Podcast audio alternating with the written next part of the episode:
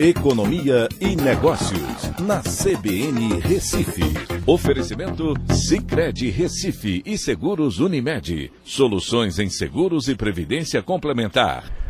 Olá, amigos, tudo bem? No podcast de hoje eu vou falar sobre o governo federal que pode atrair 150 bilhões ou mais em investimento estrangeiro direto com isenção do imposto de renda para investimento estrangeiro em títulos de renda fixa corporativos. A medida deve ir à votação na semana do dia 17 de maio, junto com o marco das garantias. Pois é, entenda melhor como isso vai funcionar. Os investidores estrangeiros já têm isenção no imposto de renda para investimentos em títulos públicos e para renda variável.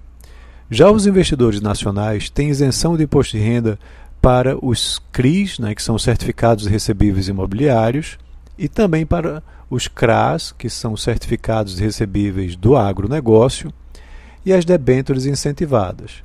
Então a ideia é ampliar para investidores internacionais e atrair recursos mais baratos para aqui para o país.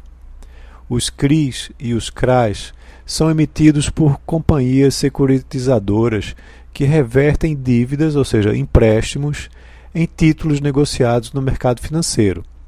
Já as debêntures são emitidas pelas empresas e, nesse caso, voltadas para a infraestrutura. Com isso, os investidores internacionais, que hoje representam apenas 2,54% do volume adquirido de renda fixa corporativa no Brasil, poderia evoluir para patamares parecidos com aqueles da Europa onde na Itália, por exemplo, está em 40, 41%, na Alemanha, 58%, né, são bem maiores do que aqui.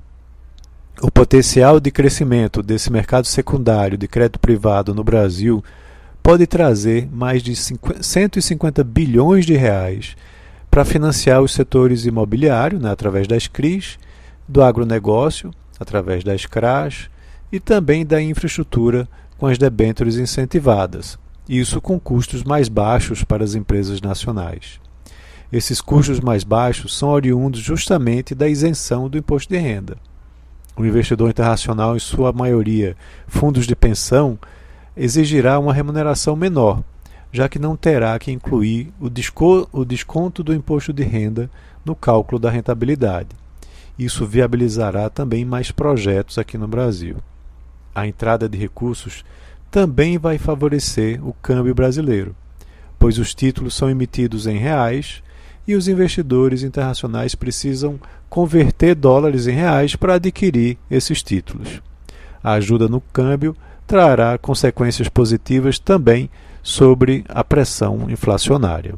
Então é isso, um abraço a todos e até a próxima.